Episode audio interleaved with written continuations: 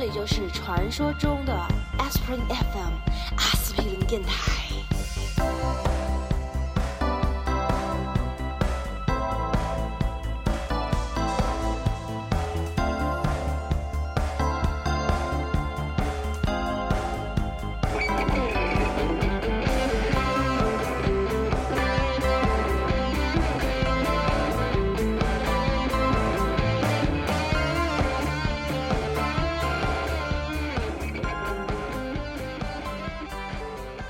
今天的话题呢，其实是也不能算赶热点吧，我们打算聊一聊金庸，因为要真要说起来的话呢，实际上我们这个策划已经蛮久了，我们在 但是因为我们的拖延的原因，拖了这么久，实在不好意思。我们在某金庸老先生不好意思再拖下去了。金老先生都已经等不起了金。老先生觉得说：“我操，我推你们一把吧，你们这这专题老出不来，对吧？”嗯，实际上我们在差不多二十多期的时候，我们是某一期节目聊过这个话题，就是说做媒体的朋友们，他们其实都是有在准备一些专题的。就是某一些大人物一旦要去世，你马上要发稿，对吧？那你发的这个稿呢，应该是加一秒，你什么鬼？你刚刚还讲说 不要乱说什么东西，我刚才那一秒是要剪掉的，没关系。他刚说刚才那一秒得剪掉了。你自己刚刚还在讲说我我们的台不不要讲这些今天没有。做什么。我今天做的功课比较少，只能身先士卒的提供一些这种东西，牺牲自己成全大家你不。是已经提纲了吗？你不是号称有很那个什么的提纲吗？没有，我昨天在家躺了整整一天一夜，二十四小时在在床上。真的吗？对啊，二十四小时，我还觉得我在沙发上待二十四小时 天里比我更牛。而且我不是那种就是在床上玩电脑哦，我是就是在被窝里面睡睡醒醒哦。怪不得你昨天晚上睡不着，那跟奶茶有什么关系？对啊，刚才在这里怪奶茶，还还说什么现在的奶茶里面有咖啡因什么之类的。你睡一天，No no no no no no no no！我相信我自己的睡觉实力，就是我白天睡一天，晚上还是可以睡得着的。你以前确实是了。就是还是奶茶影响发挥了，我现在也是一样的，而且我现上周就是我只要在，因为最近又很冷，然后还没来暖气嘛，哦所以我就抱了一床大被子在沙发上。所以上周每一天，只要我比如说吃完饭、遛完狗，差不多八点半、九点钟在沙发上开始一一躺，被子一盖上来，我大概五分钟就可以睡着。嗯，然后又睡到十二点，就起来去洗澡，继续睡，睡到第二天差不多嗯九点多，就中间还要起来洗就一整。周都是这样。那吃饭呢？吃饭是前面就吃完了嘛，嗯就是洗澡是这样，就是因为洗澡之前的那个睡觉睡眠确实是没有规划的，就本来是想看看电视、看看书、淘淘宝、嗯，玩一下狗什么的，但是真的就控制不住的就睡着。下面我向你们展示一下强，计划外，向你们展示一下强大的主持人的功力，就是当一个话题已经跑偏到没得救的时候，你如何把它救回来哈？呀，你这个睡觉的这个情况 很像金庸小说里面练武功的，就是你想还好你，受了伤哎，，我还以为你在家里我还以为你要说你死了以后会一直睡，现在不要那么着急。不是你把你刚才讲的这，个你继续讲。小小龙女，小龙女练的那个什么功，她要睡在一张什么床？不是你把绳子你把你睡觉的这个情况，把它换成练功，或者说你在你在看一本什么书，就很像呃金庸的小说里面，就是这个人物突然就很厉害。你看它里面有一段我记得很清楚，就是讲杨过在海边练剑，你记得吗？嗯，就他差不多有有多就？就有一年的时间什么都没干，就一直在那个海边拿剑对着海对着海浪在砍嘛。从最、嗯从那个他从那个，那他从那个洞里面！爬出来以后，对吧？听起来好中二，为什么要听他的下去？你想，你你在家里连睡了三个月，最开始是越睡越香，后来呢就很难睡，很难睡到一段时间，你就一直坚持睡，我就他妈不起床，我就要睡。过了这个坎儿之后，又变得越睡越香，对啊，螺螺旋式上升，是不？是就？那你现在我当时我当时看那一段的时候，我印象就非常清楚，就是说杨过用那个用剑砍那个海浪，是最开始是那个声音越砍越大嘛，就是发出的那个声音，然后后来又变得越来越小，然后再往下练，声音又越来越大，就是它中间有三个坎儿的。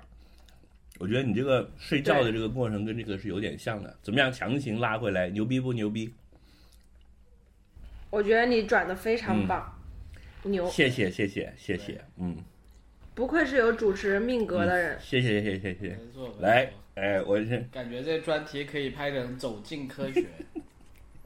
这里我们大家要就做一个移的姿势啊，就是那个什么，右手抱做一个抱拳的姿势。来，你们来先讲一下你第一次接触金庸是什么时候一？只嗯，哇，因为我们家以前只接触过他只接触过他的。他不知道我是谁，嗯，我是因为我们家小我我们家开书店的，所以就是我接触金融非常非常的早，因为就是在十十几年前那个呃大家在还没有网络的时候嘛，就是这个初中小学生到高中生这个大学之前的学生，他们获取那个。呃，娱乐的 有一个很重要的来源，除了去网吧以外，就是在书店租书。你们有没有这个嗯嗯嗯经历啊？有有有，对，所以那个时候基本上就是三三大派嘛，呃，漫画。盗版漫画是一派，然后呢就是武侠是一派言，情然后言情小说是一派，对，所以基本上就是这三派在那搞来搞去嘛。哎，我觉得你真的我当时，我接触英雄，就是你你受家里是开书店的这件事情的影响，真的挺大的，对对吧？哎，但我觉得有点奇怪啊，因为，嗯，我觉得，在我印象中，金庸这些东西最开始是不入流的，你知道吗？就是甚至那本甚至来就是父母是不太让小孩接触的，因为他们会觉得这些是不好的东西。我这两天不是正好是那个什么什么埃及得了世界冠军嘛？这个事儿你知道哈？脚趾知道吗？嗯，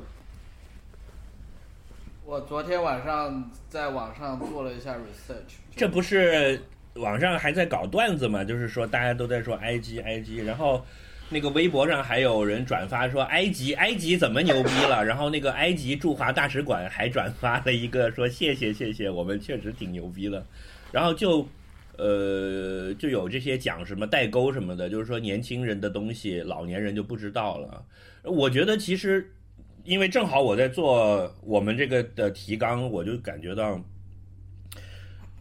就是完全是一样啊，是一回事啊。那后来金庸变成了好像进入了一个主流，大家都尊其为文化大师、泰斗。那其实是有这么个过程的，最开始也是中老年人不拿他当回事儿了，就好像这是一个夺取话语权，对，就像是是阵地的一个是现在的电竞是一样的呀。然后后来慢慢的就爬上来，你看到现在感觉好像都媒体都要报道的。那可能三四十年以后，这一届拿电竞冠军的也会是，呃可能到不了金庸这个位置啊，但是他应该在大众文化历史上会有他的地位吧。我就插这一嘴，你继续说。我就我就觉得，那你父母肯定当时还是比较开明的，就让你随便看这些东西。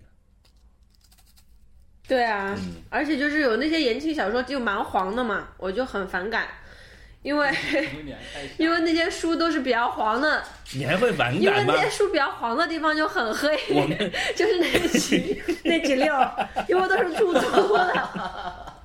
就你从侧面看，有几页是黑的，你就知道翻在那里一定是 对一个精彩的性场面的描写，是吧？对，嗯，而且而且我就是嗯，现在想起来哈，我今天忽然讲的时候，忽然想起来一个事情，就很有意思的是，就是你因为在书店里面，经常在书店里面，你会发现租是这些这些啊这些书的 audience 还是很不一样的。嗯然后言情小说呢，就是那些就是学习不太好的女生看的比较多，嗯因为说实话，就是学习比较好的女生也不会看这些课外书籍啦，那个时候，嗯所以。然后呢，呃，金庸的小说呢，一般都是比较顽皮的男生会看的多嘛。嗯所以其实我因为那个时候就是在理科班，然后同学都是男生，跟他们关系也比较好，所以会会会去看一些。然后，但是我看的时候，其实已经不再是金庸一家为大了。那个时候，梁羽生就已经起来了，像《寻秦记》什么的，那个时候是属于比较火的。嗯金庸反而是属于比较老的了嘛。嗯嗯嗯嗯，然后我看，嗯，我看到他的第一部还真是他写的第一部，那个那叫什么《书剑恩仇录》啊，就是陈家洛的那个。哎，你还真的看他第一部，就是他的第一部。对，是的，是的，呃，也是后很后来才知道的，而且那那一部就是很很短嘛，就两本上下两册，所以看起来也很也很快。嗯然后呢，故事也比较简单，就是反清复明嘛。嗯，然后，所以就是比较浅显易懂。后来就进入，对对对，后来就进入了大坑。后来我记得很清楚，高中的时候看那个《天龙八部》啊什么的，嗯，就是觉得哎，怎么还没完？怎么还有那么多？而且人物越来越多，就觉得很烦。但还好的是因为小学的时候就看，还好是因为小学，我觉得。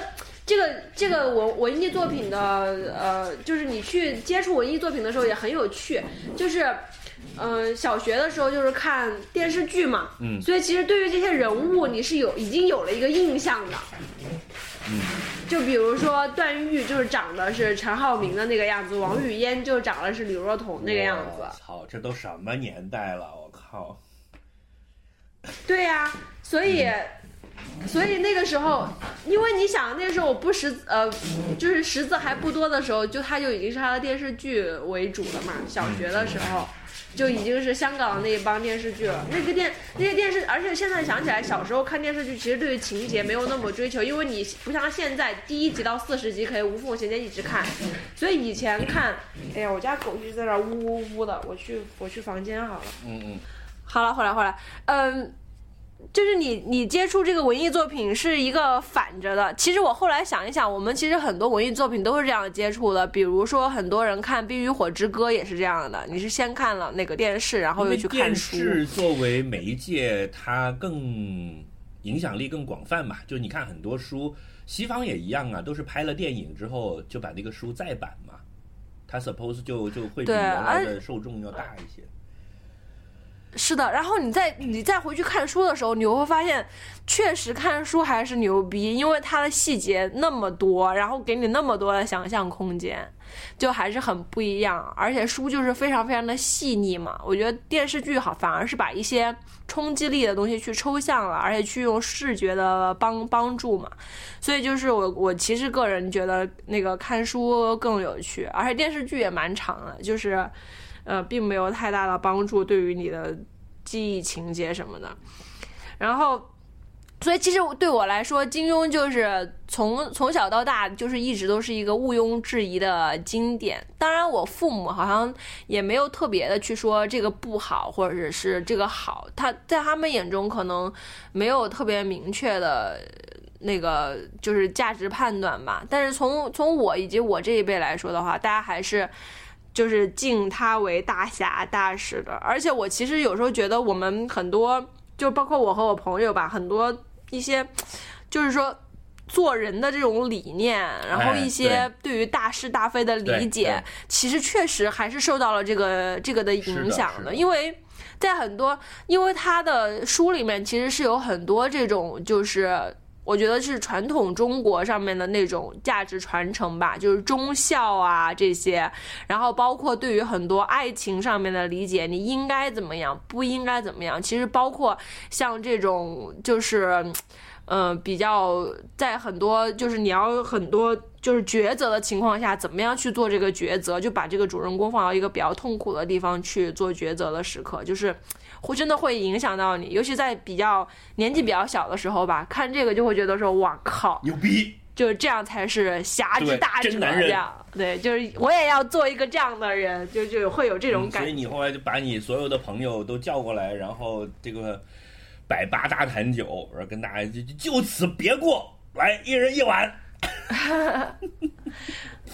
是吧？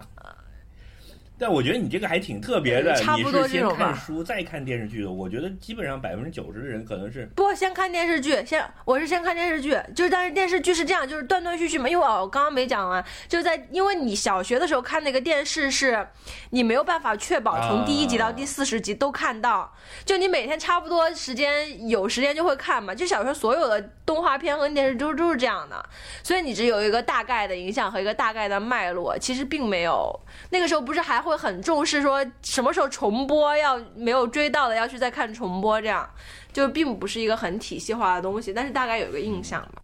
我觉得你可能是你爸妈已经看过了，所以他们就没把它当洪水猛兽，他们自己等于趟过一遍了，觉得还挺好的，就放心让你看了。嗯，或者就是你那个时候是金庸已经取得了他的社会地位了。你像我们早一点的时候，确实他是被跟那些黄色小书归在一类的，因为最开始都是非法出版物嘛。我那个时候金庸已经见过那个邓爷爷了。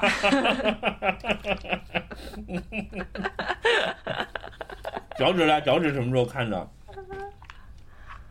我我我那时候是小学，大概文革的时候是是吧啊，我在当时是多多媒体接触。我 我觉我想一下，应该是那个时候80年代四人帮还没粉碎。八十年代初，嗯。而且是这样子的，那时是是在我家旁边开了一个录像厅，然后那个录像厅就是、哦，呃，据说是深夜会有黄片看，嗯必须的呀白天必须有的。什么周六日下午，对，周六日下午就会播《射雕英雄传》，然后呢，然后你知道我们这些小朋友是这样子，就是呃下学、呃 放学，叫下学。放学四点多之后呢，就会有个小，就同班同学，就是我们经过录像厅的时候，他就会找我说：“来来来来，这这里有个位置，不用买票进去也可以，就可以趴在窗口上。窗口那里有一个帘子，就是那种遮光的帘子，拉的不是很严的一个口，你就可以趴在那里去看。然后那时就看到了这个《射雕英雄传》，然后还听到那个主题曲，哇！当时从来没有看过这样的东西，当时就觉得说哇，这九阴白骨爪好恐怖啊！然后怎么那么多奇奇怪怪的招式？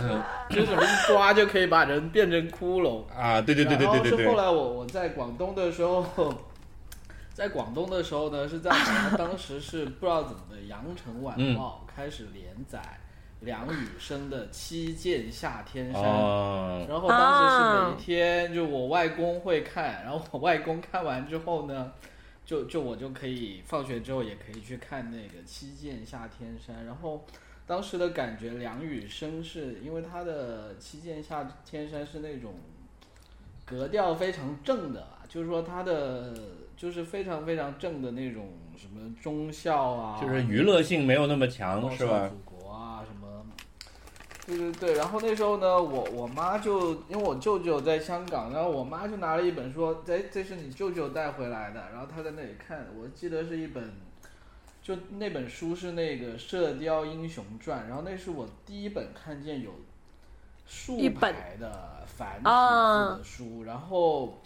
是那么还那么新，因为因为我以前也看过竖排的书，但竖排的书都是那种就就放的啊，很旧的嘛，所以当时印象很深，就是说这个好有趣啊。然后我当时感觉就是说，因为因为其实我当时也不知道《射雕英雄传》是什么，但是因为第一它是繁体，又是竖排，然后又很新，然后在我心目中感觉就是一本，就像一本词典或者是一本什么科学著作那样。你等一下，你那时候多大？很高。我那时候小学吧，小学三四年级吧。哇，你这个这么幸福，小学三四年级吧。对对，但是其实我是没有看的，就是说，其实当时《射雕英雄传》也就是断断续续在录像厅看了几集嘛，然后，呃，《射雕英雄传》那个我妈在看，但是她也没有给我看，而且当时我才小学三四年级，其实繁体字的书也也没有办法完全看得懂，而且还是竖排的，就是翻起来很吃力。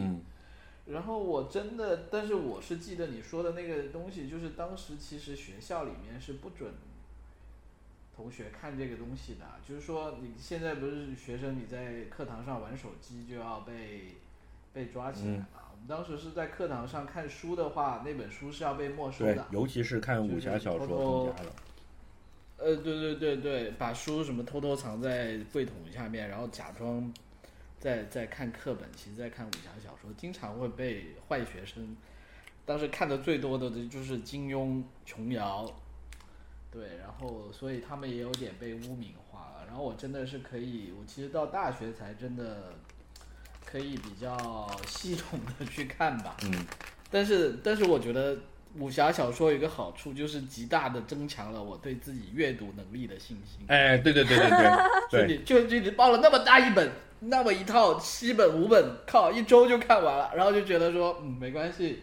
你看这些什么课本看起来很厚是吧？没事，我考试前一周再看。对，反正武侠小说我都可以一晚看一本。对这这个东西为什么不行？是的，对吧？嗯。但是那时候我觉得有一个，就是说，就是说你你你其实没有手机这些嘛，看电视你也不可能，就是当时影像媒介的介质还是要靠电视、电影这些还是不方便，所以书很方便，书可以拿个手电筒在被窝里面看，就不像现在你手机随时随地也可以看视频。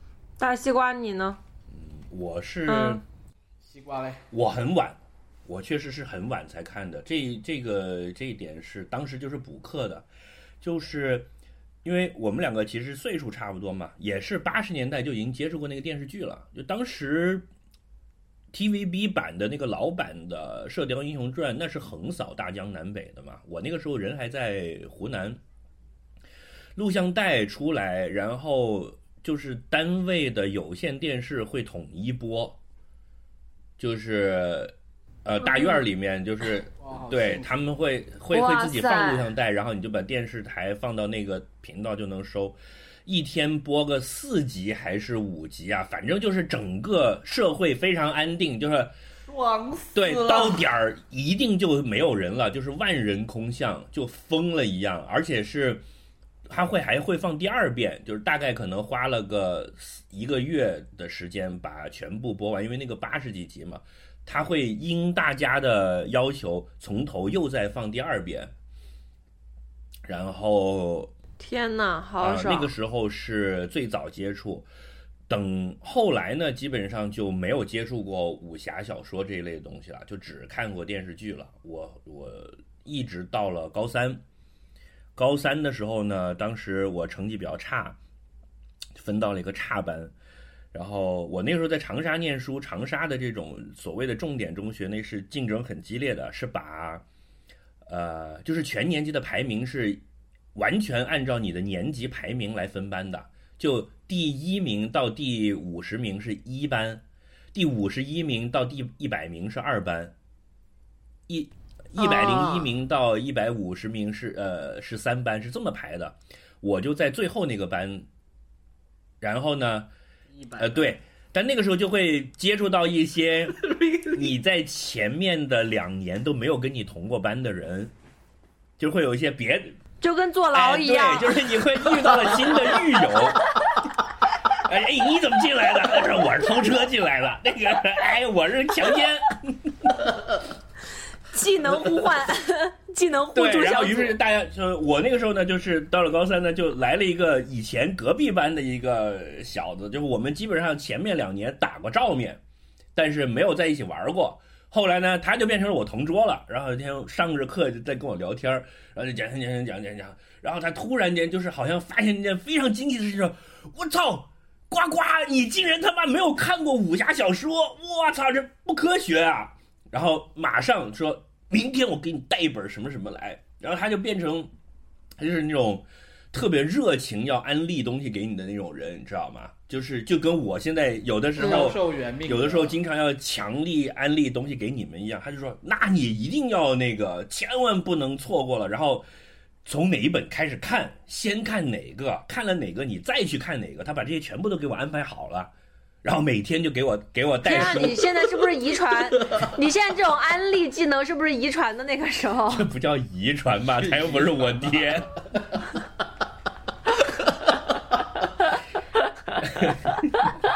然后呢，就是而且要检查你的进度的，就是说你今天晚上先把这个看了。对呀、就是跟你现在一样啊你。今天晚上先把这个看了，我跟你说，明天啊到了下册更牛逼。然后后天我把那个什么什么什么给你带来，你先把这个上下册看完，后天你开始看那个什么，就这样。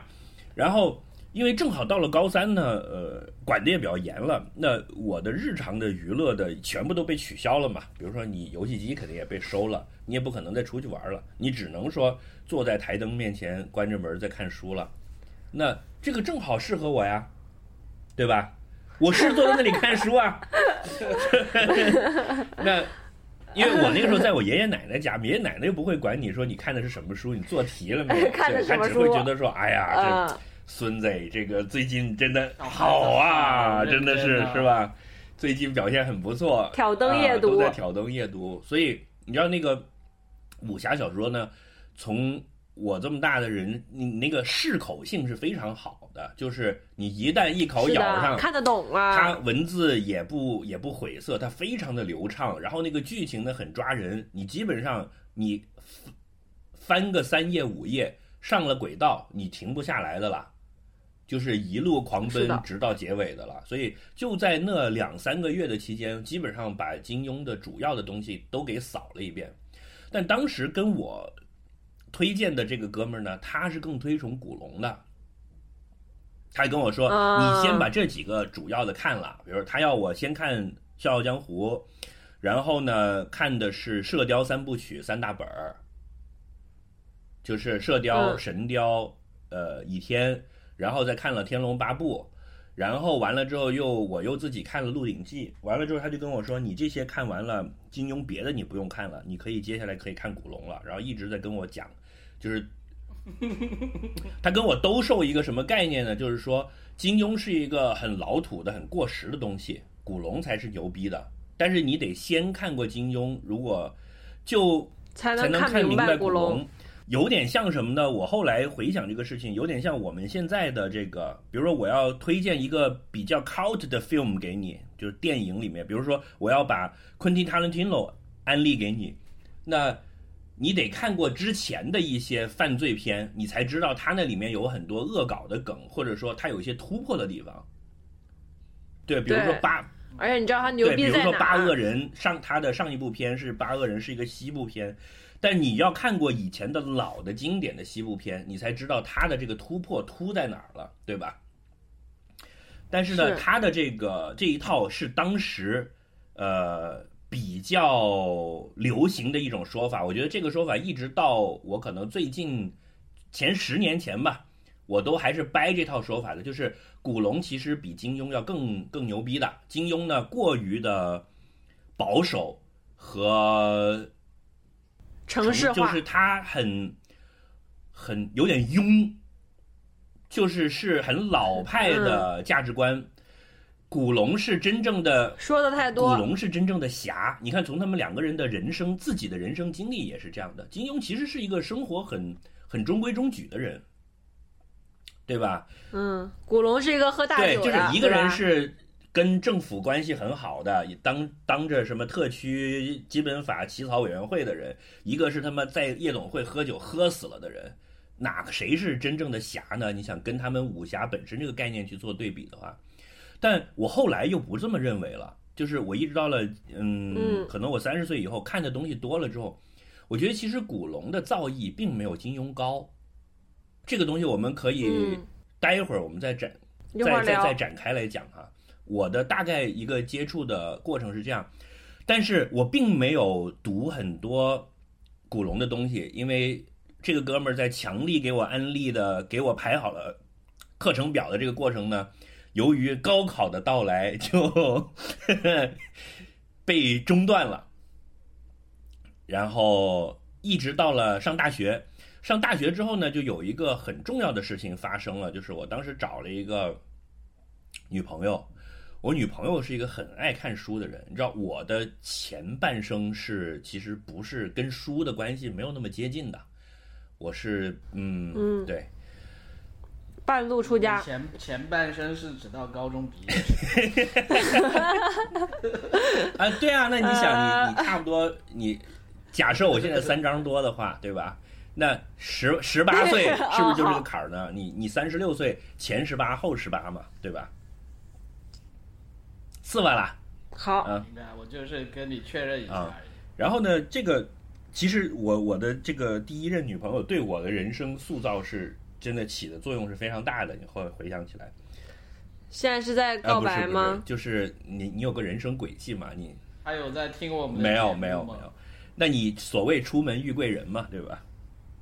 那我的我的 后来的很多事业呀、什么的，好好的、很浪漫的谈恋爱，讲恋爱是突然来一句“出门遇贵人 对。然后那个时候有一个重大的事儿，就是金庸作品集的三连版在大陆发发行。这个其实基本上是一个把金庸在呃中国文化界的地位定定了一个基调的一个事件。在这之前，金庸是一个不被看重的、流亡于民间的盗版书的作者。他就是嗯呃，怎么说呢？在没有正式发行之前，在你讲的没有跟邓爷爷接待之前，大家是分不清嗯金庸著、全庸著、金庸名著、金庸新著那些，就是主流价值观里面是把他们归在一类的，就是地摊儿上卖的那些破书、盗版的杂牌书、港台流行文学、精神鸦片、毒品，青少年看了就着迷，然后就被害了。就会去就会去杀人，就会去吸毒，”，必须去电对，就是是这一类的东西的。那到了后来，呃，政府也承认了，然后基本上大师地位奠定了，由三联出版社这么一个主流的、权威的，在文化界享有极高的声誉的出版社，给他出了全集。注意哦，不是发行他的某一本书，是出叫《金庸全集》。什么样的作家才可以出全集？全集基本上就是一个盖棺定论的感觉了，对吧？就是把你在文学史上的地位定下来了。然后这一版金呃三连版的金庸全集呢，事实上它又修订过，然后呢装帧啊、印刷全部都很好。当时真的就是一时洛阳纸贵，我记得是反正是很贵，反正是我自己买不起的一个价钱。但我这女朋友她就买了一套，然后呢，我们俩就基本上对，当然就是嗯可能搞完了更更更重要的事儿，这两个人可能就躺在那儿就开一人一本就可以过一天。神雕侠侣那这一波呢，我实际上是把金庸就除了我原来看过的那几本最主流的之外，就补了一些，比如说《飞狐外传》啊什么的，我就这一个阶段看的了，《连城诀》，呃呃，《侠客行》，什么《越女剑》什么的，就是金庸自己内部也分嗯最 pop 的和稍微偏门一点的一些作品嘛。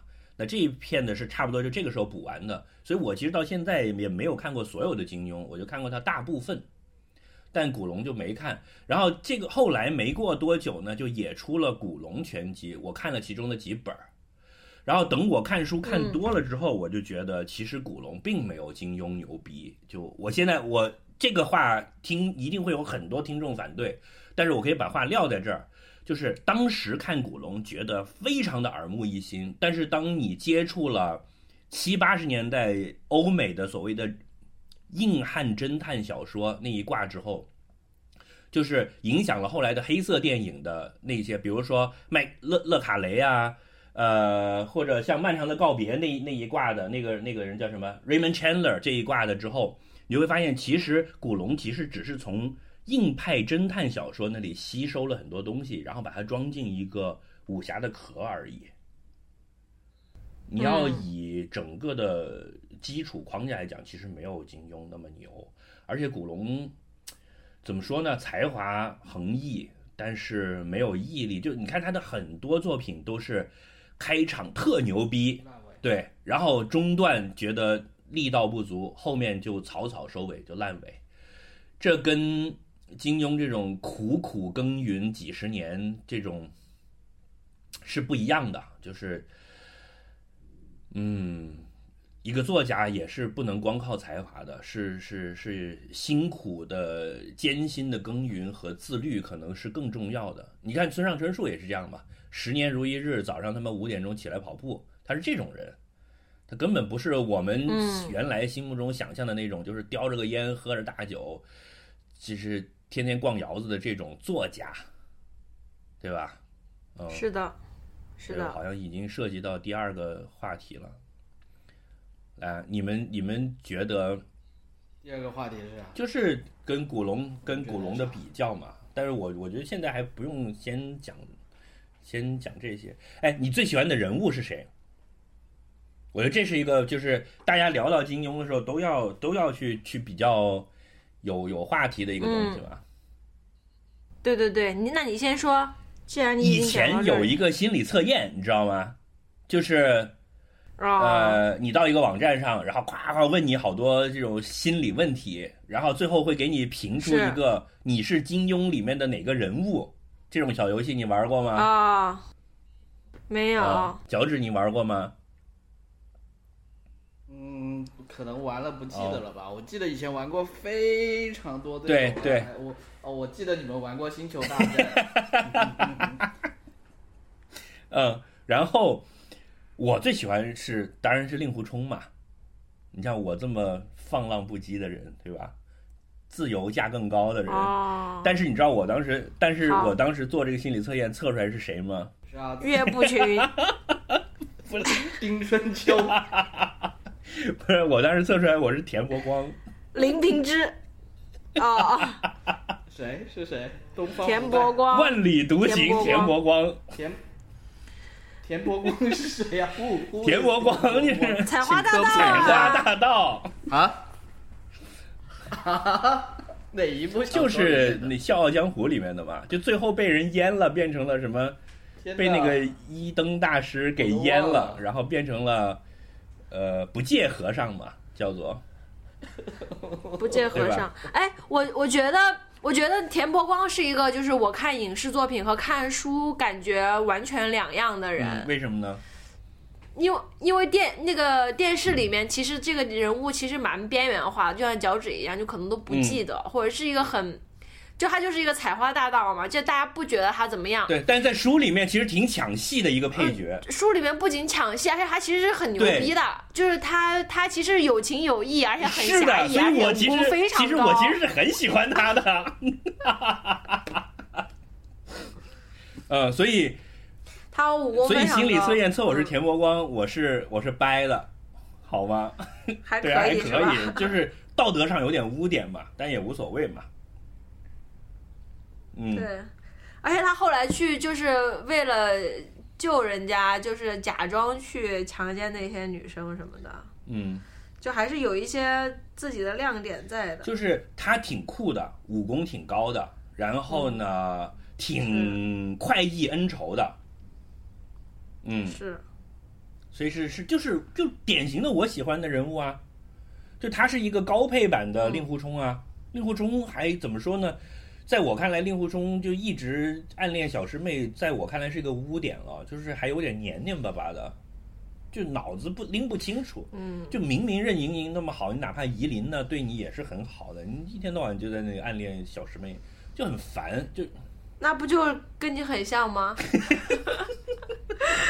But according to 这个心理测验，田伯光才是我。OK，嗯，好，你你最喜欢的人物是谁？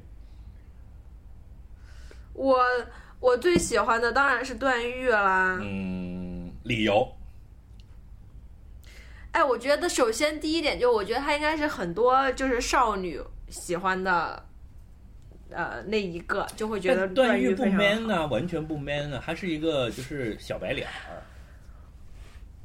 呃，其实我我也就是这这这是一个很多年的问题，就是多年来，其实我一直最喜欢的角色都是段誉，就我觉得他是最一个怎么说呢，最完美的人。然后后来就是金庸老先生离世之后，看了一些他以前的采访嘛，然后我忽然就是看到有一个地方说，稍等啊，我找一下啊，就是他自己的有一个采访，就是他其实段誉是他写自己，其实不是写自己，他是自己，就是如果想要做，就是你书中的一个角色的话，你想做哪个角色？啊他就想当然后他就说，我想，对他有这么一个形容，就是说，说你选一个角色，你最愿意做哪个？他的回回答出人意料，他说我愿意做《天龙八部》中的段誉，他身上没有以势压人的霸道对，对，总给人留有余地。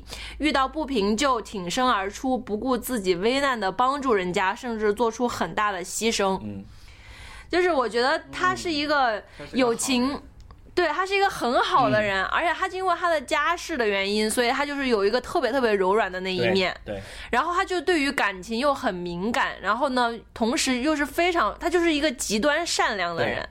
这一点让我觉得就很难在这一别点跟我很人的像啊，哦，但是我比他 man 呢。但是你不是大理国世子，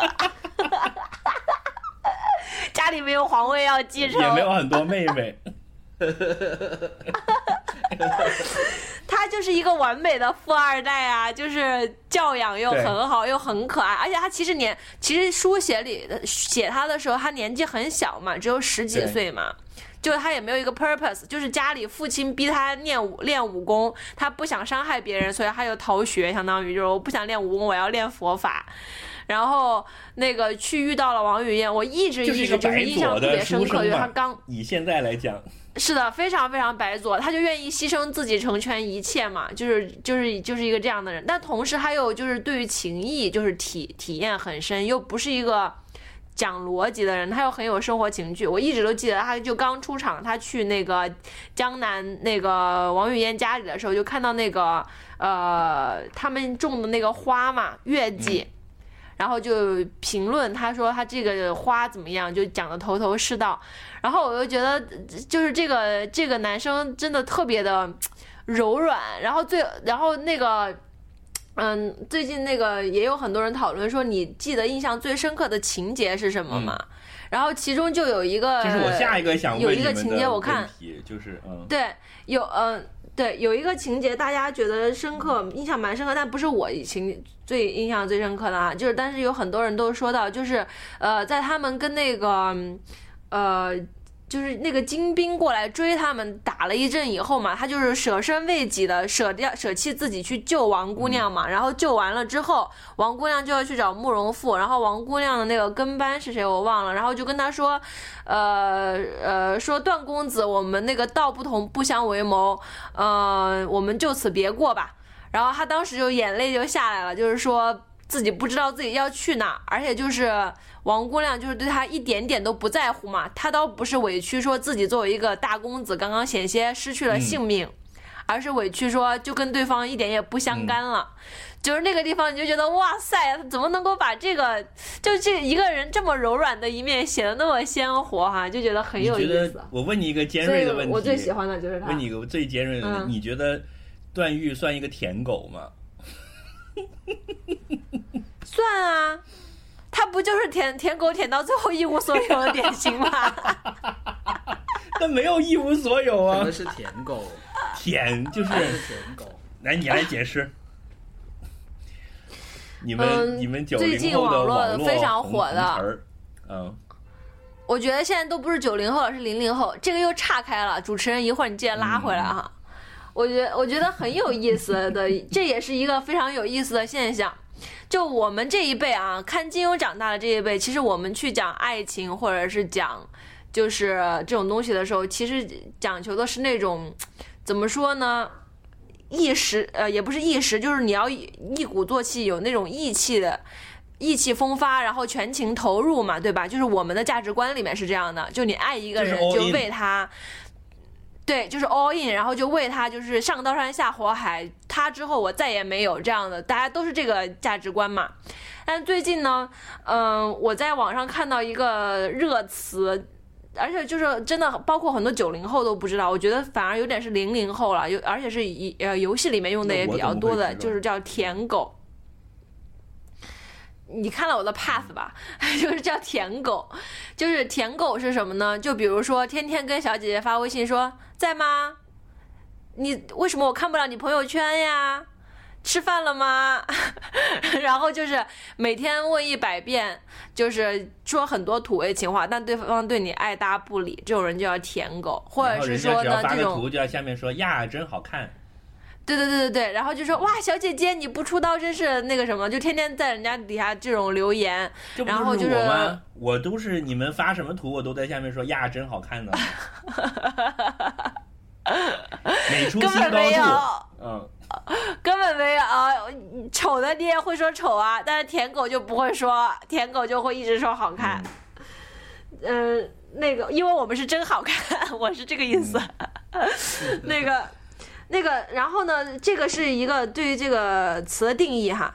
然后呢，但是网络上面其实，首先你看这个“舔狗”这两个字，就是其中这个人是个狗嘛，嗯对吧？它其实是一个比较负面的，就是说你真 low，就是这种意思。第二个呢，大家大家就是对舔狗也很不友善，就会说舔狗舔到最后一无所有。然后呢，也有人会反驳说，要不是真的喜欢，谁愿意当舔狗呢？然后就还会说舔狗不得好死。当然，这个舔狗它刚刚讲的是核心意思啊，它还有一个更广泛的外延，就是比如说你是一个爱拍马屁、爱拍领导马屁的人，啊然后包括说怎么乙乙方如何当好一个舔狗，乙方的舔狗一百零一句入门用语什么的。就它是一个比较宽泛的概念，但是我就觉得这个体现了一个新时代的，就是年轻人的恋爱观和爱情观，嗯就是他们其实不是那种，就是一开始我看到你一眼，然后就一见钟情，然后我就认定你要对你有全情的付出，无所畏惧。就他们对于这种东西看的觉得比较傻，然后呢，觉得你舔到最后就是一无所有嘛。就是一个更加，我觉得是一个更加世俗和现实的一个一个爱情爱情观和爱情态度嘛。所以你这样反过来一看的话，段誉就是一个名副其实、明明白白的 舔狗。就是可能年轻人会不喜欢他，但是老一派的老派人就会觉得他这个人非常的有情有义这样子，但年轻人就可能觉得他太傻。讲完了，所以脚趾你，脚趾你对舔狗怎么看？我只是刚刚接触到这个说法了，所以我觉得还挺新奇的。就说，竟然有人 就说这是真实存在的人吗？对呀、我很多很多人就是这样的。对，但但是呃，我我我当时看到这个概念的时候，包括有很多网友 P 了很多图啊，就是狗啊什么的，就是我当时概念就是觉得好好又好笑又很伤心，就自己是觉得就是很符合现在的丧文化的这种东西嘛我。自己是这么感觉哦。第一个感觉就是说，就应该这种人也不是新新出现的一类人吧，他只是一个新的词，就是说，对，只不过是换了一个新的词儿来是的形我觉。他背后是不是那种，就是有一类人，他是极力避免所有的冲突，就是那种叫什么，就是他会讨好型人格。恶，对，厌恶所有的这种 confrontation，对，冲突就是，但是但是也不是啦，有人也不有人是啊会去因为嗯，很多人他只是佛系啊，他就是可能就走开了嘛。他虽然不讨厌冲突，但是他他可能就是避而远之。但是舔狗是一种就是无底线讨好他人，对吧？是的，而且我觉得不是无底线讨好他人，他也是那种是一种姿态，就好比之前就好多年前流行的，就是说拜拜，我去洗澡了，就就女神就会说这个嘛。那其实你现在看舔狗这个概念，就是对应的那个被说我去洗澡的那一方嘛，就觉得屌丝嘛？对，就觉得他很无趣、很无聊，然后天天在那问你干嘛，你在干嘛，你在干嘛，什么之类的。我怎么看不了你朋友圈这种？就是屌，就是类似于屌屌丝嘛，就是把它把它变成了一种屌丝，但是你再把它外延化，就是说一个你不一个他跟屌丝又不太一样的地方，是他的这态度，个点就是为什么我要问你，嗯段誉算不算舔狗？因为段誉在一切我们正常的意义上，他都是一个富二代，他是算舔狗，算舔狗。但只不过是在爱情里面，他比较卑微而已嘛。我觉得都是，张爱玲讲的，就是你爱上一个人就低到尘埃里，就其实就是这么回事儿。我觉得不是卑微，是，嗯，我不知道，我觉得就就谈到这里哈，我觉得是是一个，你你你再去看我，觉得他是把所有的东西都加上了一个粉红色的滤镜。滤镜，对对对对对，我就想说这个，就是你看你们我们在少女和少年时期的时候的这种恋爱恋或暗恋或什么，就会是这样子的。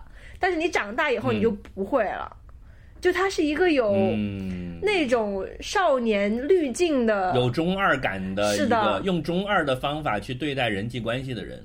嗯，但但是我觉得这也就是说，他这个人物其实自洽的，就是说，因为他他本身家境非常好，然后他又是一个非常讨人喜欢的人，然后就起码通常意义上了，对吧？长长得也就是嗯彬彬有礼，长得也挺好看，然后他的经历相对来说也是比较顺利的吧，就是说可能只是在爱情上有些挫折，所以我觉得这样的一个人，他可能看世界的时候，看他人的时候。是倾向于把所有的东西都美化了，就就就只看到好的一面。嗯我觉得这这也比较正常吧，就是就他就是这么一个人吧。所以我觉得特别好，完美，喜欢我，们拉回来嘛，好。所以你最喜欢的是你们段誉是你们？你们肯定想象不到我最喜欢的是谁，我自己对你最喜欢的是谁？我等一下是男性还是女性？是女的呀。你不会喜欢阿紫吧？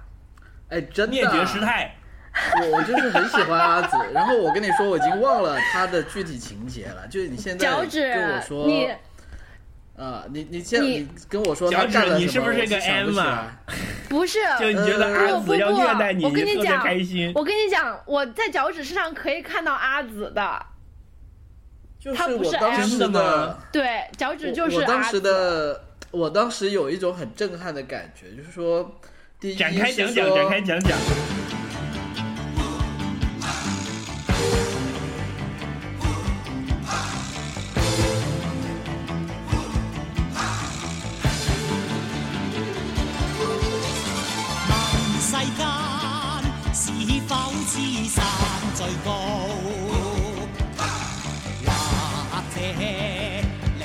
到处睇天高。